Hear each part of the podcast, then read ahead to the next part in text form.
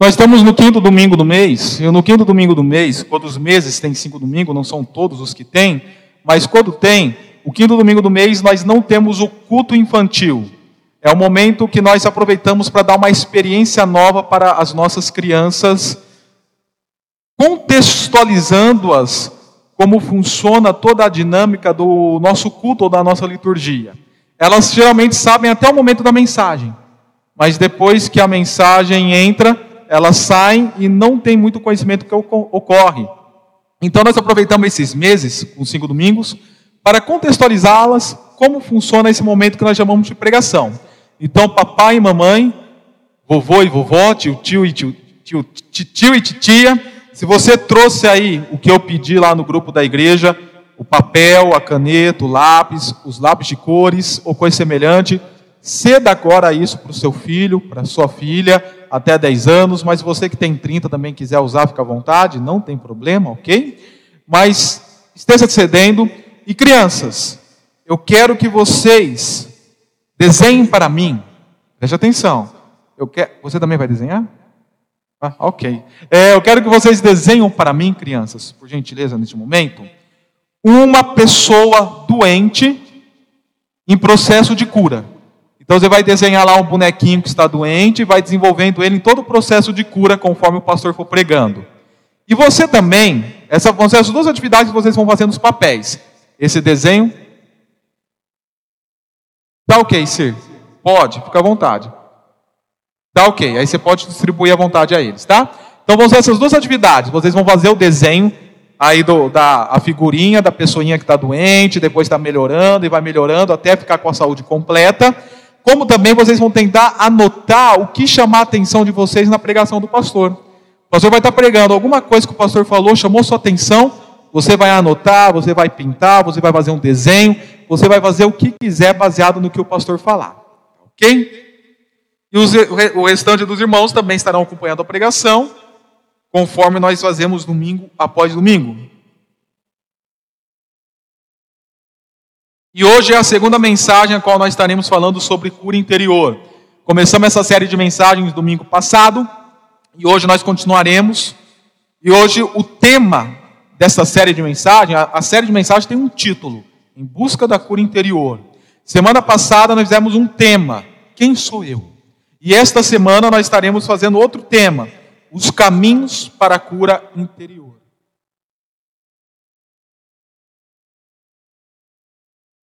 Os caminhos para cura interior. Mas antes de nós começarmos a falar necessariamente aqui da mensagem de hoje, vamos fazer uma breve recapitulação que nós fizemos a semana passada. Primeira recapitulação: nós entendemos que todos nós temos as nossas crises emocionais, todos nós temos nossas crises sentimentais, ninguém é isento a isto, por causa da queda de Gênesis 3. Quando Adão e quando Eva pecaram, introduziram a corrupção, a desgraça, desculpe pelo termo, mas realmente é este o termo, a falta da graça, a desgraça a decadência e a depravação total em todas as áreas do ser humano, inclusive em nossas emoções e nossos sentimentos. Então, as crises emocionais e sentimentais que nós temos é devido ao pecado original que fez a quebra do relacionamento nosso com Deus e conosco ou consigo. Então, por isso você tem algumas crises, distúrbios, males e conflitos na sua vida. E isso é normal que aconteça quando você nasceu e até o dia que você morrer. É normal que você passe por períodos de crises, de tribulações, de transtornos e semelhantes. Então, a primeira coisa que nós vimos foi isto. Qual é então o motivo de nós passarmos por tantos males existenciais? O motivo é a queda. Gênesis capítulo 3. Tudo começa lá. Depois nós fizemos uma abordagem fazendo a seguinte pergunta: Quem eu sou? Quem eu sou enquanto pessoa humana? Maurício Montanheiro, Bruno, Gisele, Camille e assim por diante. E nós vimos que nós somos pessoas, somos pessoas com três dimensões: corpo, alma e espírito. E nós destacamos a alma, falando que, embora ela tenha vários sentidos no texto bíblico, nos textos bíblicos, o sentido que ela assume aqui em Salmos 42 e 43, o nefesh e depois o psique no grego, é o centro das emoções e sentimentos humanos.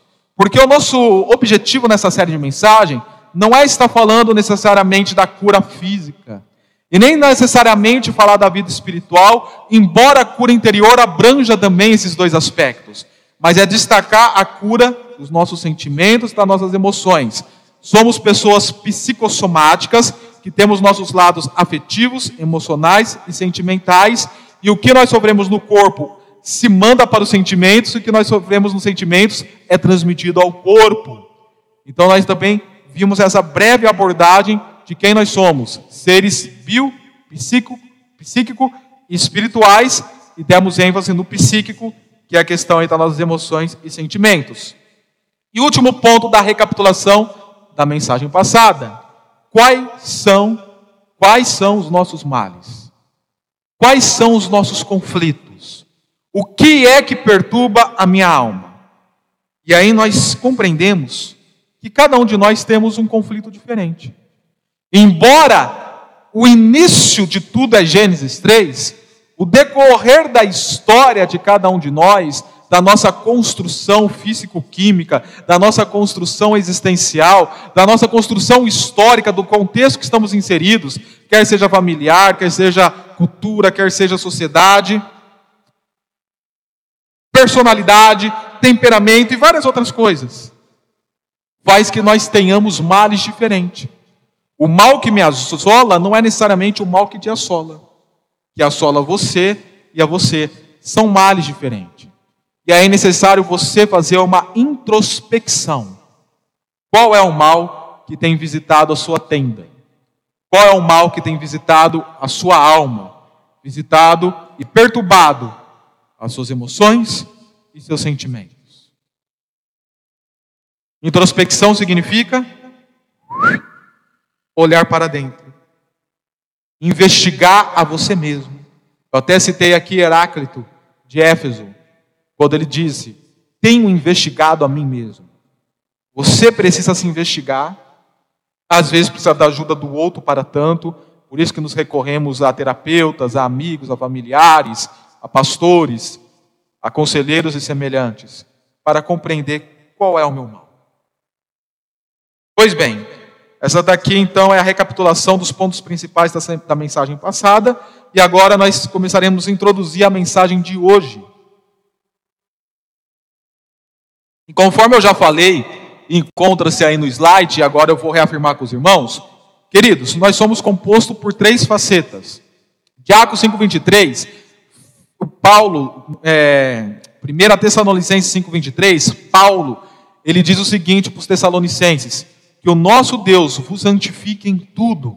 Em outras palavras, que o nosso Deus os cure espiritualmente em tudo, os aperfeiçoe em tudo, corpo, espírito e alma. Que toda a realidade do nosso ser venha ser visitada pelo nosso Senhor em santificação. Hoje de manhã, eu pegando o restinho da mensagem lá da igreja Conviver, eu fui lá dar uma palavra sobre a Believe, Pegando o restinho da mensagem, o, o irmão que estava pregando lá estava falando que a, a, a palavra de Deus, ela não, ela não tem só profundidade, mas ela tem largura. Porque ao mesmo tempo que ela é profunda no seu conteúdo, ela tem a sua largura porque ela abrange todos os aspectos das nossas vidas. E aqui, trazendo para o que nós estamos falando, ela de fato, com o Senhor, santifica todos os aspectos e busca santificar e curar todos os aspectos das nossas vidas fisicamente, espiritualmente e interiormente, que é aquilo que nós estamos falando nessa série de mensagens. E a cura interior, que está relacionado a esta alma, sentimento e emoções, tem como objetivo curar as consequências do que vem do nosso passado, das experiências da vida que afetou o emocional e o nosso psicológico. Tem o objetivo de curar o nosso intelecto, a nossa mente, as nossas emoções, a nossa vontade, a nossa consciência e as nossas lembranças desagradáveis.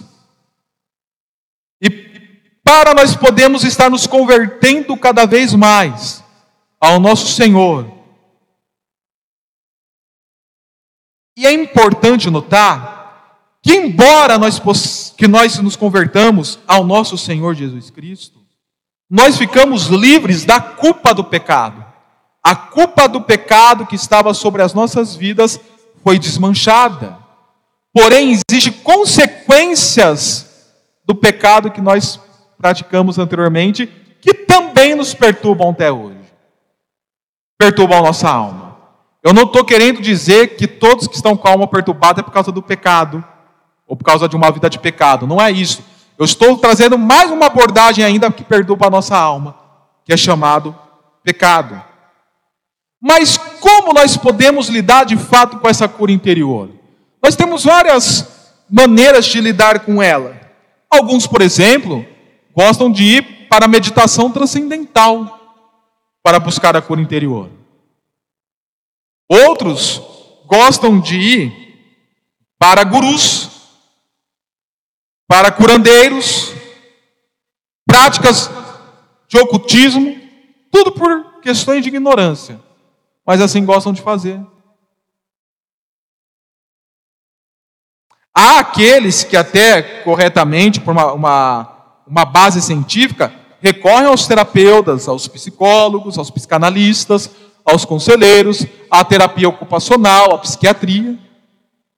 Aí não tem problema, até o momento que isso não afronte a sua visão cristã de mundo, não tem problema nenhum. Nós temos vários viés e vários caminhos para podermos percorrer para a cura interior. Todavia, o viés e os caminhos que eu estou buscando a percorrer com os irmãos nesta série de mensagens para a cura interior se encontram em Salmos 42 e 43. Então, justamente por nós estarmos lidando com os Salmos, é interessante nós podemos ver brevemente o contexto desses dois salmos. Esses dois salmos, eles são chamados de salmos eloísticos, porque eles fazem parte do segundo livro de Salmos, que trabalha mais com a palavra Elohim do que a palavra Yahweh. Lembrando que as duas palavras referem ao nome de Deus no original, e esses dão ênfase no Elohim. E este salmo especificamente, ele é do cantor Mor, chamado Masquil, que significa o mestre das músicas, que foi composto e escrito pelos filhos de Corá ou pelos filhos de Coré. Corá e Coré é a mesma pessoa, é o mesmo nome, diverge na tradução, mas no original é a mesma coisa. Os filhos de Coré, eles eram porteiros e guardas do templo. E eles escreveram esses salmos até o capítulo 49, 42 a 49. Eles estão registrados lá em 1 Crônicas 9, 19 e 26, capítulo, versículo 1 e versículo 19.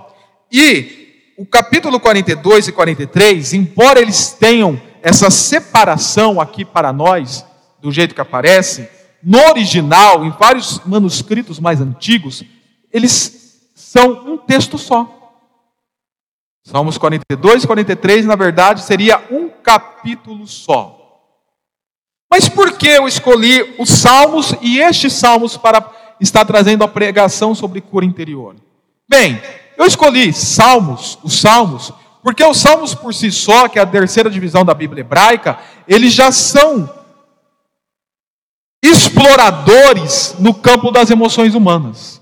Eles lidam com as emoções humanas. É por isso que quando as pessoas estão aí nas suas dificuldades, quer sejam emocionais, sentimentais, existenciais, nós falamos: leia os salmos. Leia os salmos. Qualquer um de nós toma esse conselho. Porque nós já temos essa perspicácia de olhar para os salmos e ver que ele, ele está lidando com as emoções humanas. Por isso que para a mentalidade do hebreu, os salmos é a expressão da alma hebraica em devoção a Deus. E João Calvino diria que os salmos é uma anatomia de todas as partes da alma. Porque ele lidar com alegria, lidar com tristeza, lidar com os sentimentos ruins, os sentimentos positivos, com regozijo, ou com a perturbação, enfim, tudo que você pode pensar no campo das emoções, quer seja o lado bom, quer seja o lado ruim, está aqui diluído e trabalhado pelos salmistas. E estes salmos, especificamente, agora nos concentrando no 42 e no 43, eles estão dentro da categoria de salmo chamado Cântico das Lamentações. E o próprio nome diz por quê?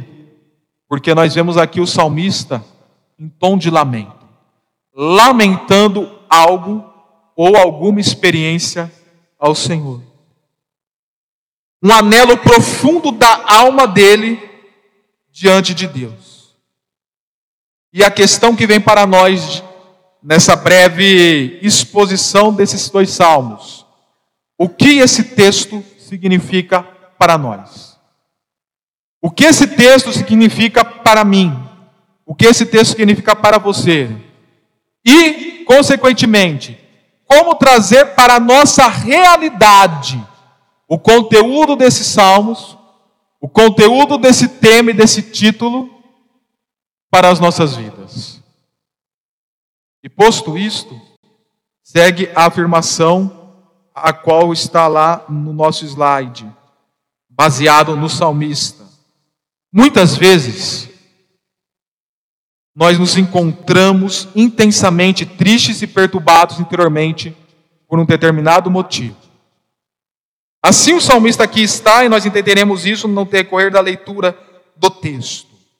E muitas vezes nós encontramos igual o salmista. Intensamente, não é pouca coisa, é intenso.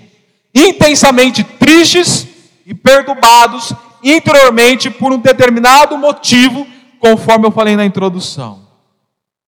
E para isso nós carecemos, necessitamos, precisamos trilhar alguns caminhos para curar a nossa tristeza, para curar a nossa perturbação, para curar aquilo que está entristecendo e perturbando o nosso interior.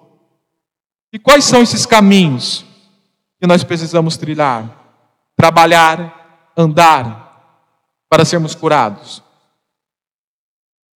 Bem, os caminhos são vários, variados, são centenas, são milhares, milhares de milhares. Existem vários tipos de caminhos que você pode trilhar, trilhar para poder ser curado. Mas hoje, baseado nos dois salmos, eu quero especificar quatro caminhos. O caminho da aspiração, essa palavra tem a ver de você aspirar e ansiar pelo Senhor. O caminho da lamentação, o caminho da oração e o caminho da salvação. Veja bem, eu não estou falando de fitoterápico, não que eu seja contra, até mesmo porque eu tomo magnésio quelato. Eu não estou falando de fitoterápico, de ansiolítico, o chamado sintético, ansiolítico sintético. Eu não estou falando de Rivotril, eu não estou falando de Somalium, eu não estou falando nenhum tipo desses medicamentos. Eu não estou, e não que eu seja contra estes. Note bem, eu não sou contra. Não sou contra.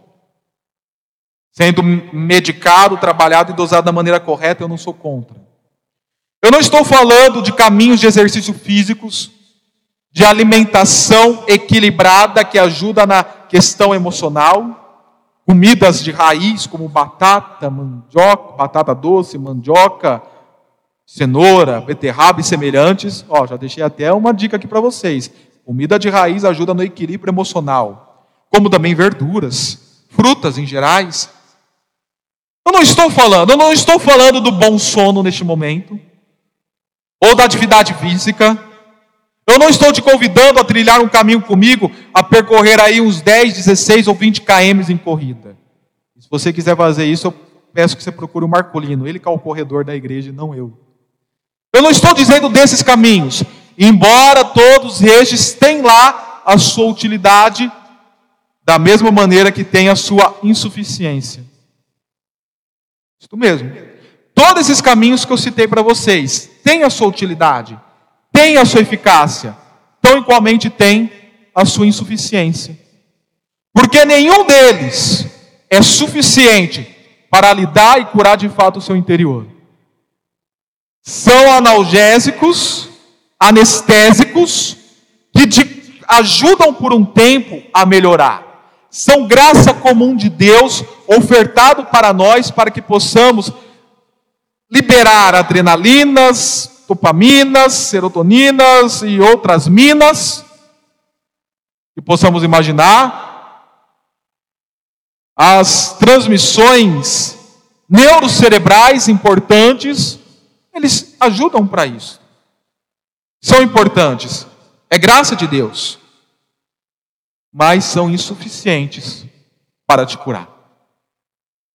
Porém, aquilo que eu apresento para você nesta noite, baseado nesses salmos, ou neste salmo no original, de lamentações ou de lamentação, é suficiente para curar o seu interior. É suficiente. Então vamos ver esses caminhos, conforme eu já citei. O primeiro caminho é o caminho da aspiração. Nós vamos ver que no versículo 1 e no versículo 2, o salmista, triste e perturbado por estar distante de Deus, ele começa um discurso ansiando por Deus. Porque a fonte que alimenta a mente deve mudar. A fonte que manda alimento para a nossa cabeça, para a nossa mente, para o nosso coração, para as nossas emoções, deve mudar. A fonte a qual deve mandar informações para nossas vidas deve ser a presença de Deus. Então nós devemos nos alimentar da presença do Senhor. Primeira coisa que nós devemos trabalhar de fato, então, é aqui, a fonte que alimenta a nossa mente, desejando a presença de Deus. Até mesmo porque a palavra metanoia, que é arrependimento no grego, é até o significado de mudança de mente. Então, primeiramente, eu tenho que mudar a minha mente, levando-a, cativando-a e cultivando-a a desejar, a amar e buscar a presença de Deus a busca de fome e de sede pela presença de Deus. Olha o que diz o versículo 1 e 2: Como a corça anseia por águas correntes. O hebreu compreende muito bem o que é isso daqui, porque a região de Israel é uma região desértica que tem falta de água. É semelhante ao Nordeste brasileiro. Então, quando fala de ansiar por águas ardentes, o israelita está realmente sabendo o que seria esse anseio da água corrente, a sede de fato, quando você está com a boca seca, precisando de água, aquela água desce a sua boca, e você sente prazer e se deleita com aquilo. Então o salmista diz isso: como a corça anseia por águas correntes, a minha alma anseia por ti, ó Deus. A minha alma está em estado de sequidão. A minha alma está deteriorando, terrorizando. A minha alma está seca. A minha alma está sem vida. E tudo que eu bebo parece que não dá certo. Eu estou com sede, bebo Coca-Cola. Passa minutos, minha boca está mais seca ainda. Eu estou com sede, eu bebo café. Passa alguns minutos, está mais seco. Eu estou com sede, eu bebo suco com açúcar. Faz alguns minutos, minha sede foi intensificada. Cerveja, vinho, deste lado ou do outro lado, não importa. E a sequidão só vai aumentando. Por quê? Porque, embora sejam líquidos, nenhum deles consegue lidar com a sede verdadeiramente.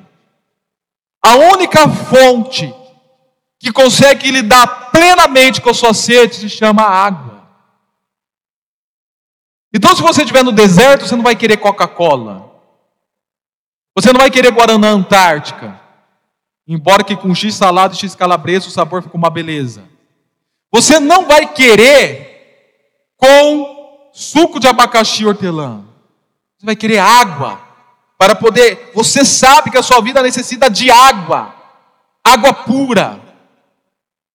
Água cristalina. Então o que o salmista está falando aqui, minha alma anseia por ti, ó Deus. Porque por mais que eu esteja em sequidão, não tem nada, não tem mais nada que possa lhe dar para poder satisfazer a minha existência, a não ser a sua presença. O centro das minhas emoções, o centro dos meus sentimentos tem sede de Deus, do Deus vivo. Quando poderei entrar para apresentar-me a Deus? Ou como diz a Bíblia de Jerusalém aqui no versículo 2: quando eu poder me voltar, quando eu voltarei ao Senhor. Nós não podemos basear nossas emoções, nossa comunhão com Deus nas emoções, porque elas vão e vêm. Porém, nós podemos pegar nossas emoções e jogá-las com todo o nosso ser em comunhão a Deus, com um estilo de vida de anelo por Sua presença. Porque o verdadeiro sentido da vida, querido e querida, está em ter um relacionamento íntimo com Deus, de ter fome, de ter sede pela presença de Deus, de querer realmente entrar na intimidade, ter intimidade com o Senhor. E aqui eu vou compartilhar algo com o irmão, talvez para você eu possa estar falando besteira mas para mim não é. Eu sei que todos nós estamos sujeitos a passarmos por nossas crises emocionais. Mas para mim, particularmente, não é aceitável a permanência, a permanência, a permanência a vida inteira nesse estado. Não é aceitável. Como cristão, você pode até permanecer a vida inteira nesse estado? Pode, compreendo isso. Mas para mim não é aceitável. E a cura está, de fato, no desfrutar do relacionamento com o Senhor, na intimidade com o Senhor. Se você desfruta de uma intimidade com Deus, do lançar na presença de Deus, da fome e da sede pela presença dEle, se você desfruta daquilo que a primeira pergunta do catecismo puritano fazia, qual é o sentido da vida do homem? A resposta era: o sentido da vida do homem é glorificar a Deus e gozar da presença dele para todo sempre. Você pode ter até crises, mas não terá um estado permanente. Não terá um estado permanente nesta crise. Num relacionamento íntimo, profundo, apaixonado, lançado, porque você estará bebendo da fonte da água viva, que é a própria presença do Senhor. Então, Primeiro caminho para você ser curado, se envolva uma vida de intimidade com Deus. Oração, leitura bíblica, comunhão com a igreja, mas não em aspecto automático da religiosidade, mas com um coração que tenha fome, sede, paixão, anseio, aspiração pelo Senhor. Segundo caminho, da cura está no caminho, está no versículo 3 ao versículo 5, o qual chamo o caminho da lamentação. Nesse caminho nós veremos que o salmista, triste e perturbado por estar diante de Deus, ele demonstrou tamanha tristeza e tamanha perturbação com choro e lembranças. Alguns teóricos da cura interior Alguns conselheiros filosóficos e psicanalistas falam da necessidade do indivíduo usar sua memória para resgatar o seu passado, a fim de ser curado. E nós cremos que isso seja uma verdade. E o salmista justamente faz isso aqui. Ele usa a memória dele e traz uma recapitulação da vida dele, das suas lembranças. E baseado nisso, ele se lamenta com lágrimas diante da presença do Senhor. Vejamos o texto, versículo 3 a versículo 5. Minhas lágrimas têm sido o meu alimento, de dia e de noite. Até parece que está falando das nossas vidas, não é verdade? Talvez você leia esse primeiro verso e fale, mas isso daqui é comigo. Minhas lágrimas têm sido, têm sido assim a minha vida. Se não fisicamente, pelo menos no interior minhas lágrimas têm sido o meu alimento de dia e de noite, pois me perguntam o tempo todo: onde está o seu Deus? Muitas vezes nós somos questionados por isso, até por nós mesmos. Nós estamos lá tendo as nossas tribulações, as nossas provações, as pessoas questionam, mas vem cá, cadê o seu Deus? Cadê esse Deus que você crê? Não, o ladrão da cruz fez isso com Jesus Cristo, questionou: ó, se é mesmo filho de Deus, saia da cruz e nos tire também desta cruz. Nós somos questionados por pessoas que não compreendem os planos de Deus, a ação de Deus, a soberania de Deus sobre nossas vidas. E aí, no momento da crise, nós também acabamos nos olvidando da soberania de Deus sobre nós. E entramos em estarrecimento. É o versículo 4 e traz suas lembranças. Quando me lembro destas coisas, choro angustiado. Pois, é que ele explica até as coisas que ele lembrava, pois eu costumava ir com a multidão, o povo de Deus, conduzindo a procissão, a procissão aqui é o sentido de andar, as pessoas andando juntas, destino ao santuário e à adoração, conduzindo a procissão à casa de Deus, conduzindo porque era o líder, enquanto músico ele era o líder dessa procissão. E assim eu passei com cantos de alegria e de ações de graças entre a multidão que festejava. Mas agora esse período de alegria, de ações de graça do salmista passou. Ele não está tendo mais isso. E aí ele lança a pergunta do versículo 5, que está repetida mais duas vezes no decorrer do texto, que é o versículo que amarra todo o texto. E é a ideia central do texto bíblico aqui. Por que você está tão triste? Ó, oh, minha alma. A Bíblia de Jerusalém traduz assim: Porque você está gemendo. Já viu aquela pessoa em profunda tristeza que geme o tempo todo?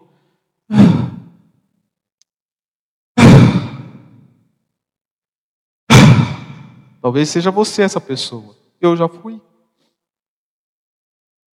Outra versão, a Almeida Revista Corrigida, traz por que está tão abatida, ó minha alma?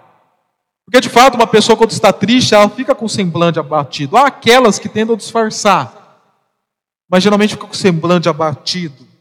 E aqui a NVI traduz assim: porque está tão triste. Não é triste, simplesmente triste. O negócio aqui é intenso. Não é aquela tristeza do final do filme que o cachorrinho morreu no final. Não é essa tristeza. Não é tristeza porque você, sem querer, acabou atropelando um passarinho na rua. Você já fez isso? Eu também. Quem de nós nunca, né? Não é essa tristeza. Não é a tristeza porque você tirou uma nota baixa na sua prova. É uma perturbação realmente intensa no seu coração. A questão aqui é profunda. Como acontece com você e comigo muitas vezes. Porque você está tão triste ó minhas emoções, ó meus sentimentos, porque está assim tão perturbada dentro de mim. E a palavra perturbada aqui no original realmente tem, no original tem sentido de emoções profundas, intensas. Mas daí, ao mesmo tempo que ele faz o questionamento, ele já dá a resposta baseada naquilo que ele viveu no passado, conforme lemos no versículo 4. Ponha a sua esperança em Deus. Mesmo que questione onde está o seu Deus, minha alma, ponha a sua esperança em Deus. Nele. Pois ainda o louvarei. É o que nós cantamos aqui agora há pouco. Te louvarei.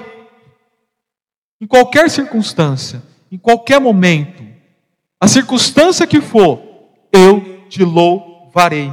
Mesmo que minha alma esteja triste, perturbada, abatida, gemendo, eu ainda louvarei o Senhor. Por quê? Porque Ele é meu Salvador e o meu Deus. Porque eu sei disso. Porque eu sei que em qualquer momento Ele está lá. Sei do meu Salvador e meu Deus. Que às vezes é necessário para você compreender isso é mudar a sua perspectiva e só a leitura dos seus momentos de tristezas e de perturbações. Sexta-feira eu estava dando um aconselhamento. Fiz uma visita e segui essa visita com um aconselhamento. Eu fiz uma abordagem sobre Friedrich Nietzsche. Nietzsche, um filósofo do final do século XIX, começo do século XX, ele certa vez questionou quem foi que nos ensinou que o momento de angústia é o momento para nós ficarmos apavorados? Quem foi que nos ensinou isso? Da, onde nós tiramos isso da cabeça? Né? Da, onde tiramos essa ideia, essa ideia? Que o momento de angústia é o momento de apavoro. Nietzsche questionava isso. Embora fosse ateu, questionava. E aí ele responde o porquê do seu questionamento. O momento de angústia é um momento de reflexão. É um momento de leitura da minha vida. É um momento de análise. É um momento de crescimento. O apóstolo Tiago já falava isso muito tempo atrás, no capítulo 1, para nós estarmos alegres nas tribulações. Irmãos, se alegrem por estarem passando por tribulações. E aí ele mostra que nas tribulações é produzido em nós perseverança, paciência, fé, fortalecimento de caráter.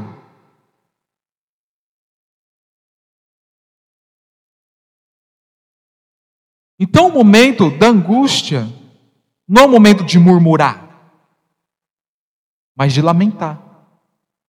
Mas não lamentar no sentido do, conforme eu já falei, no sentido do murmúrio, como os israelitas faziam no deserto.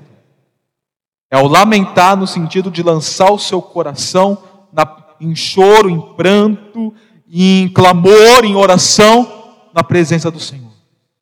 E lá ter o crescimento necessário. Querido, o momento da angústia não é um momento de murmúrio, não é um momento de apavoro. Está com ansiedade? Não se apavore. Está com depressão? Não se angustie. Está em crise? Não fique em crise. Porque este momento da angústia, que é proporcionado a todos nós, é o momento de você se lamentar na presença de Deus e lá ter crescimento.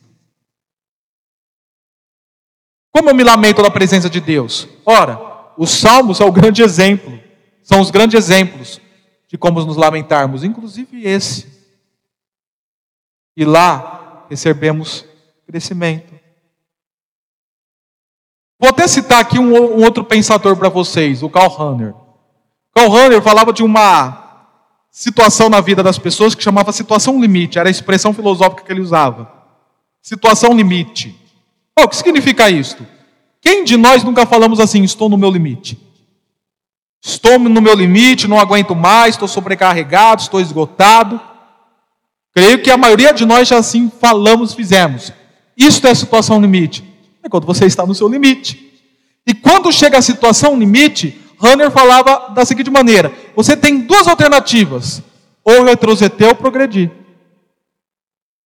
Ou você retrocede, volta para trás, é derrotado, é quebrado como a vara, uma varinha assim fininha que você está e quebra, ou você pode progredir como a vara daqueles que fazem salto de vara. Porque o que é o salto de vara?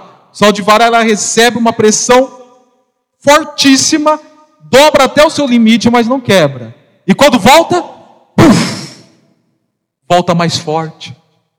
Isso é chamado na física e na psicologia de resiliência.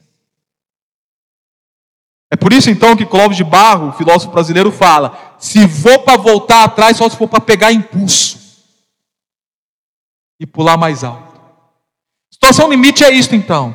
É o momento que você chega no seu limite para progredir e se aperfeiçoar. Mas como nós fazemos isso? Trilhando o caminho do lamento, lançando a nossa esperança em choro, lágrimas e descanso no Senhor. Então, querido, está difícil? Está complicado?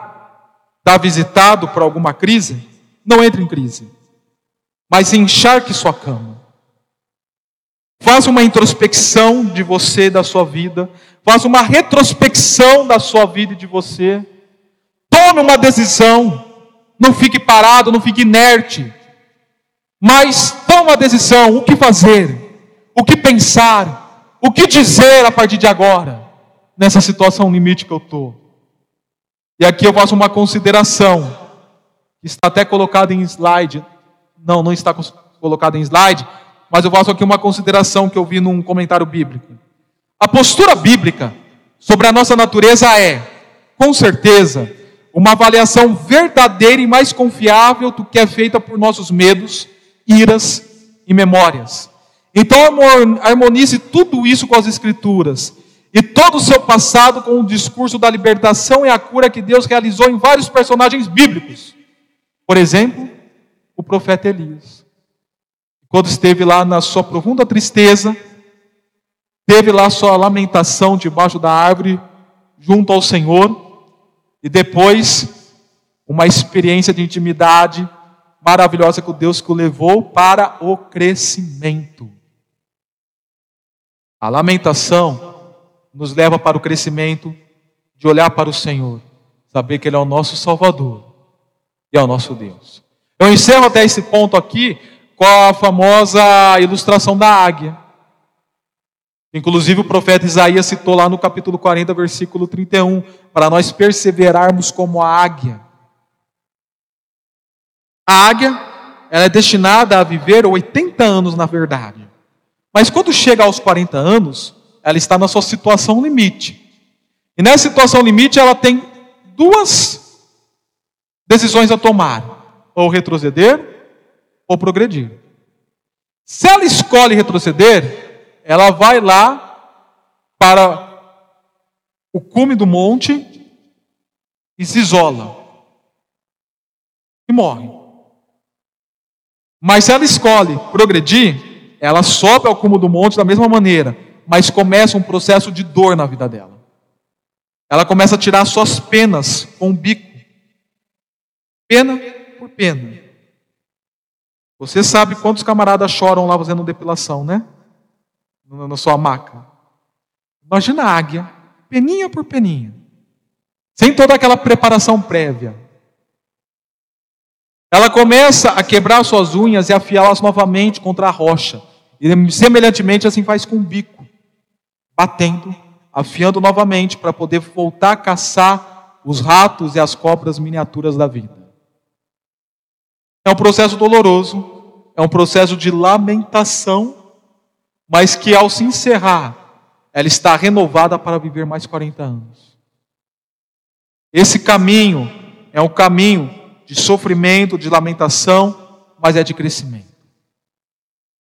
Então, na sua crise, não entre em crise, mas vai se lamentar na presença de Deus. E como nós nos lamentamos na presença de Deus? Pois bem, o terceiro caminho que é o caminho da oração, que está do versículo 6 até o versículo 3 do capítulo 43. Neste caminho, nós vemos que o salmista, triste e perturbado,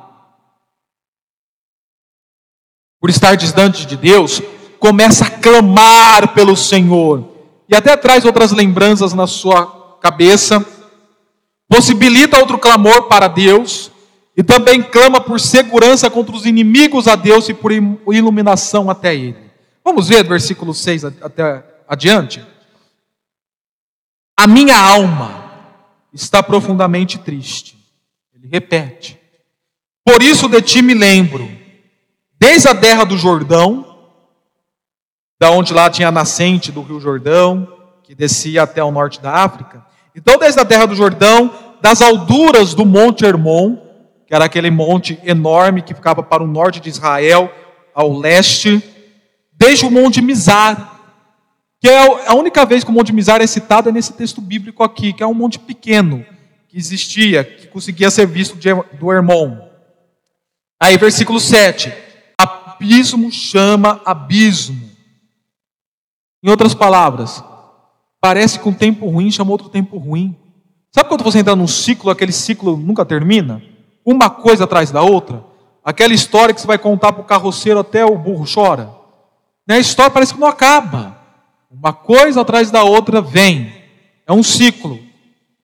Então o abismo chama outro abismo ao rugir das duas cachoeiras. Todas as duas ondas e vagalhões se abateram sobre mim. Ou seja, parece que as coisas vieram tudo de uma vez e caíram pesadamente na minha vida. Então vocês estão vendo que isto não é só, só, só não está sujeito a você pessoa do século 21. Isso já ocorria lá há muitos anos, há um milênio antes de Cristo. Versículo 8: Conceda-me, ó Senhor. E aí nós começamos a ver a oração dele. Conceda-me, ó Senhor, o seu fiel amor de dia. E a palavra amor aqui, o recede, ou recede, ela é traduzida também como graça. A sua graça salvadora. A sua graça que me redimiu. A sua graça que me conquistou. Sabe quando nós cantamos aquele refrão da música da Vinha? é, o teu amor me redimiu e me mostrou quando é fiel, e depois no refrão fala, gentilmente me atraiu e eu, sem, sem palavras, me aproximo quebrantado no seu amor. Então é o sentido daquela música que aqui está. Essa graça que me salvou, conceda-me de dia, e de noite esteja comigo a sua canção. É a minha oração ao Deus que me dá vida. Direi a Deus, minha rocha. E aí ele começa aqui, continuando com a lamentação na oração. Por que te esqueceste de mim? Por que devo, devo sair vagueando e pranteando, oprimido pelo inimigo? Até meus ossos sofrem agonia mortal. A questão que eu falei do psicossomático para os irmãos, que os nossos sentimentos podem transmitir dor ao nosso corpo e, e o inverso também ocorre. Quando os meus adversários zombam ou me oprimem, outras traduções dizem, de mim, perguntando-me o tempo todo onde está o seu Deus. E aí repete o versículo: Por que está tão triste a minha alma? Por que está tão perturbada dentro de mim? Põe a sua esperança em Deus. Ele é meu Salvador e o meu Deus. Faz-me justiça, ou me torna inocente, ó Deus, e defende a minha causa contra um povo infiel livra-me dos homens traidores e perversos, pois tu és a minha fortaleza ou a minha proteção. Por que me rejeitaste? Por que devo sair vagueando e prateando oprimido pelo inimigo? Envia a tua luz e a tua verdade, elas me guiarão. Olha a intercessão e a oração do salmista. E me levarão ao teu santo monte, ao lugar onde habitas. É, ao lugar onde habitas, porque, conforme mostra Hebreus capítulo 12, versículo 22 e 23, nós já chegamos ao Monte Sião. Quando você creu em Cristo Jesus, você já chegou ao lugar onde Deus habita. Já chegou ao, ao Monte Sião, a Assembleia Universal da Igreja de Cristo Jesus, a Igreja dos primogênitos. Você já está na presença dEle. Então ore, então busque, então clame. E quando você está na sua angústia, na sua perturbação, você tem clamado, você tem sentido o amor de Deus, você tem cantado, você tem adorado ao Senhor. E uma coisa que me deixou estarrecido esses tempos foi quando algumas pessoas falaram para mim, pastor, eu tenho aquele momento de ansiedade, então dá aquela batedeira no coração, aquela falta de ar. E eu perguntava para a pessoa: você respira fundo? Você bebe um copo d'água? Ó, oh, compra lá um inalador na Naturalis de lavanda, dá uma inalada no nariz, segunda, segura três segundos, dá uma inalada no outro nariz, segura mais três segundos, né? Que ele ajuda. Pede para alguém fazer uma massagem com lavanda nos seus pés. Eu comecei a citar essas coisas e falei, mas gente, que conselhos são esses que eu estou dando? Não que eles sejam errados, mas está faltando algo. Porque, como eu já falei, todos esses conselhos que eu dei são eficazes, tão igualmente são insuficientes. Bateu a ansiedade, eu estou falando da crise da ansiedade mesmo, da depressão. Ore, clame, adore, fale com Deus. Naquele momento, é que nós somos muito técnicos, né? Nós oramos no momento da nosso, do nosso devocional. Então, na hora do meu devocional, eu coloco lá, ó Senhor, eu coloco diante do Senhor minha ansiedade, minha tristeza, semelhante tais, e peço por cura em nome de Jesus, amém. E sigo o meu dia. E na hora que a angústia vem, eu não oro, porque tecnicamente eu já fiz isso no momento do devocional. Ore no devocional, mas no momento da crise, querido, ore. Pode fazer tudo isso que eu falei respirar dez vezes fundo, tomar um copo d'água, cheirar a lavanda e assim por diante. Mas ore, ore, clame, chore. E aqui é um testemunho particular para os irmãos. As vezes que eu fui curado interiormente nas minhas crises, foi pela oração. A lavanda nunca me acalmou. Foi coisa assim de um minuto. Acabou. O copo d'água, coisa de cinco minutos. Acabou. Mas o que me acalmou e me deixou calmo por um bom período, quando eu me colocava na minha posição fetal e clamava ao Senhor. E esse clamor não era só pela minha circunstância, mas era um tempo de adoração. Adoração a Deus. Amor a Deus. Pedia por mim, mas adorava a Deus. Ou era isto, ou era eu pegar meu violão e cantar alguma oração. E uma das principais, que eu já compartilhei com os irmãos aqui, era uma do Marcos Witt. Esse, esse é das antigas, né? O cheiro de naftalina. O pastor conhece? Marcos Witt? Conhece, né? O cantor porto-riquenho. Baseado nos Salmos. Nós traduzimos na, na, em Pirassununga essa música e cantamos no louvor. E a letra era mais ou menos assim: De madrugada te buscarei. Não, para sempre te buscarei e de madrugada me achegarei a ti. Queridos, isso muitas vezes fez parte da minha vida, inclusive no tempo da pandemia. No tempo da pandemia, que minha esposa estava grávida, o Dória deu quarentena no mesmo dia que a Aisla revelou a gravidez dela a mim, que descobrimos que ela estava grávida. Foi um tempo difícil, um tempo de estar longe da igreja, de não poder estar junto com os irmãos, de preocupação como seria a igreja, da esposa grávida, do Covid rolando solto. Foi um tempo de perturbação para mim. De madrugada ou bem cedo, eu me encolhia na posição fetal e orava ao Senhor. Apresentava esse cântico a Ele muitas vezes. Irmãos, eu, é dire queda. Se eu pego o violão, até no meu estado normal, se eu pego o violão e canto essa música, eu não aguento. Eu choro. Eu gosto até de ficar sozinho ao cantar essa música, porque eu choro. E é isso que eu lhe convido a você fazer. Ora ao Senhor. Clame. Não é clichê. Parece que é clichê que o pastor falando. Isso é clichê, então por que não faz? Se é clichê, então por que não clama? Se é clichê, então por que não ora? Ore. E hoje, algumas pesquisas da psicologia têm descoberto o poder da oração para a cura interior. Isso que alguns, alguns pesquisadores, pesquisadores estão descobrindo, nós já sabemos biblicamente faz tempo. Então é por isso que alguns comentários falaram assim: é razoável assumir que os problemas psicológicos e emocionais a que a igreja primitiva se referia eram tão complexos como os de hoje. Não pensemos que os nossos problemas são mais intensos que o da igreja primitiva, que não são, nem os emocionais. Inclusive, numa pregação de Hebreus, eu demonstrei para os irmãos que eles poderiam desfrutar de um trauma pós-traumático devido à perseguição. Mas, enfim, vamos assumir também que as soluções que a igreja primitiva aplicava eram tão funcionais para aquele tempo como é para hoje. A imposição de mãos, a unção com óleo, conforme fala lá em Tiago, a confissão muda do pecado, a meditação contemplativa e direcionada, eram alguns dos métodos empregados para produzir a cura interna e a cura externa. Mas o mais destacado era a oração.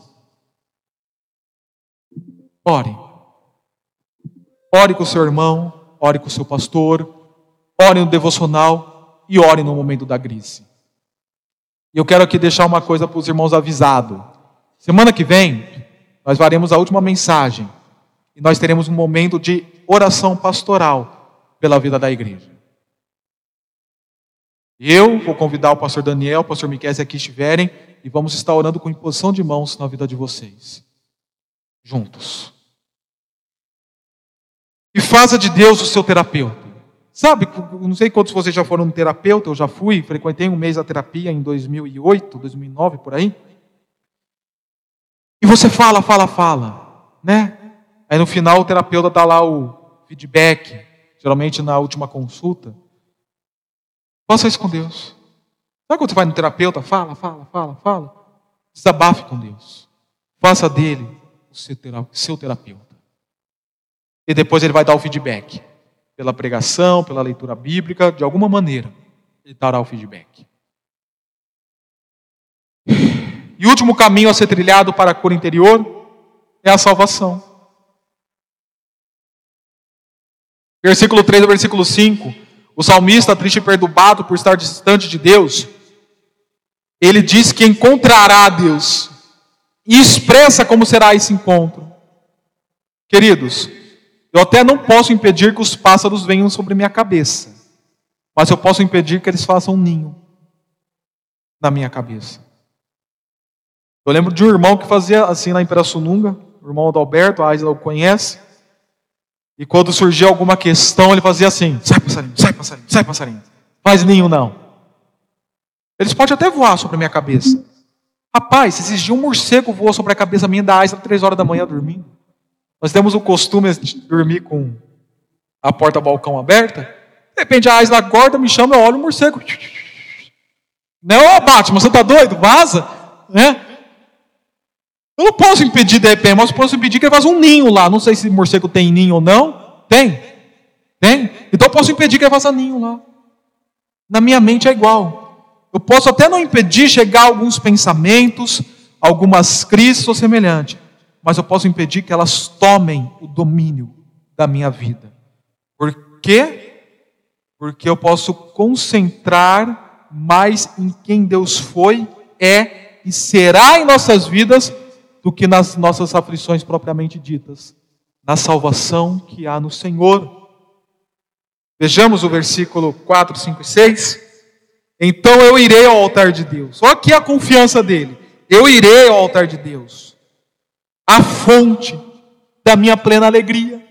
Então, no momento da tristeza que ele diz que é a sua fonte de plena alegria, o Senhor, e com harpa, na verdade, aqui o instrumento é lira, não é harpa, embora a lira seja uma mini harpa. Eu te louvarei, ó Deus e meu Deus.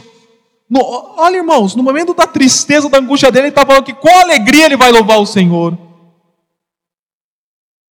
E aí ele volta a perguntar: por que está tão triste a minha alma? Por que está tão perturbada dentro de mim? Põe a sua esperança em Deus, pois ainda louvarei, Ele é meu Salvador e o meu Deus. Ele é o meu Salvador. Ele não é um Salvador. Não. Ele não é só mais um Salvador. Ele não é só mais um herói, igual o Superman, a Mulher Maravilha o Goku, que alguns chamam de Kakaroto. Não, não é. Ele não é mais um super-herói ou um herói político do decorrer da história. Não. Ele é o, o artigo definido, o Salvador, o único Salvador para suas crises, para minhas crises, para as crises do salmista. Somente Ele. Eu já falei e volto a repetir, querida e querida. Várias, vários caminhos que nós temos para nos curar interiormente, eles podem até curar como um analgésico ou um anestésico, mas durante o tempo isso vai passar. Porém, no Senhor, você tem a salvação e a cura definitiva. Progressivamente, até chegar na eternidade. Quando nós estaremos lá em, vendo o que diz Apocalipse, capítulo 21, que haverá novos céus, uma nova terra, onde haverá alegria eterna e lá não haverá mais choro, nem pranto, pranto nem dor, e que Deus vai enxugar dos nossos olhos toda a lágrima. Então nós precisamos aprender a pedir para que possamos ser guiados pelo próprio Deus, pedido de orientação na salvação, porque isso sim nos acalma, nos acolhe a alma, isso sim nos ajuda a viver. Para concluir a mensagem de hoje, estas duas mensagens, eu confesso com os irmãos que elas foram um pouco longas, porque o tema pede isso, não é porque eu quis ficar aqui fazendo, sendo prolixo, mas porque o tema pede isso. Semana que vem seremos mais enxutos, né? Mas enfim, para concluir a mensagem de hoje, eu destaco o que está aqui no slide. Jamais desprezamos as ciências. Jamais. As ciências do espírito, né? É, Raymond ele falava que a psicologia, ou semelhantes, psicanálise, semelhante, era chamado de ciências do espírito para ele. Jamais desprezamos a ciência. Nós cremos no esgotamento físico violento, no esgotamento emocional profundo, que resulta em confusões emocionais, mentais, que geram surtos psicóticos. Mas a questão é: como reagir à verdade desse texto para combater tudo isso? O que eu quero dizer com isso, irmãos? A ciência psicológica, ou a ciência dos espíritos, conforme Dilton diz, ela nos apresenta o problema. Ela descobriu o problema. A Bíblia já nos apresenta o problema de uma maneira genérica. E pela graça comum de Deus, as ciências têm descobrido de forma detalhada esses problemas dos seres humanos. Isso é um outro assunto que nós podemos trabalhar na IBD. Tem descobrido de forma detalhada.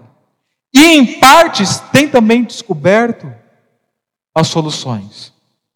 E toda vez que eu falei descobrido, troque por descoberto, que é a forma correta de dizer, tá? Tem descoberto as soluções. Algumas delas.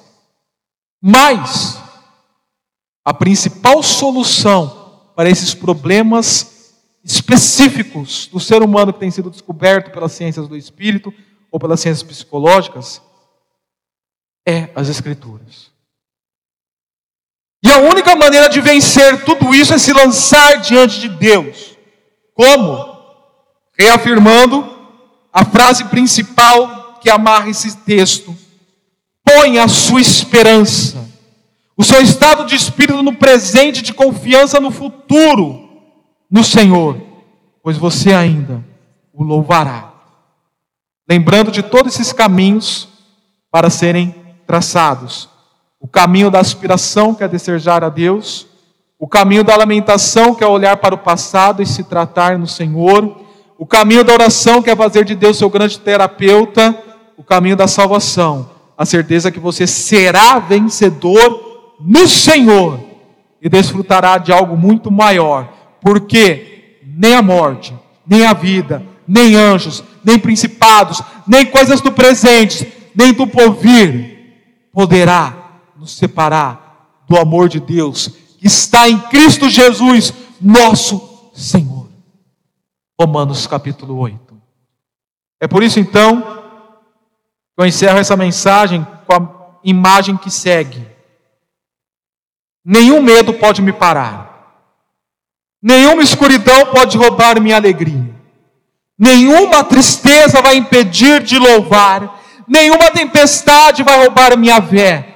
Nem o silêncio vai calar a minha oração. Sejamos curados no Senhor. Oremos. Eu convido que você feche seus olhos nesse momento. Vai estar orando junto comigo. Senhor, que nesta noite nós possamos ter entendido a seriedade de buscar a cura interior e como biblicamente podemos caminhar para isso, e a importância de estar em comunhão com a Sua presença. E sentimos nossos corações sendo curados, não para amanhã, não para depois da manhã, mas hoje, conforme o texto bíblico foi exposto, que o bálsamo desse texto da voz do Senhor possa ter começado a curar nosso coração e nos motivar a buscar a libertação dos nossos males na alma, no Senhor, de ansiando, de desejando, se lamentando na Sua presença, orando e vendo a salvação que vem de Ti. E assim nos aplicarmos diariamente para esses caminhos de restauração e cura interior, com atitudes de cristãos e de servos sedentos pela Sua face. Em nome de Jesus.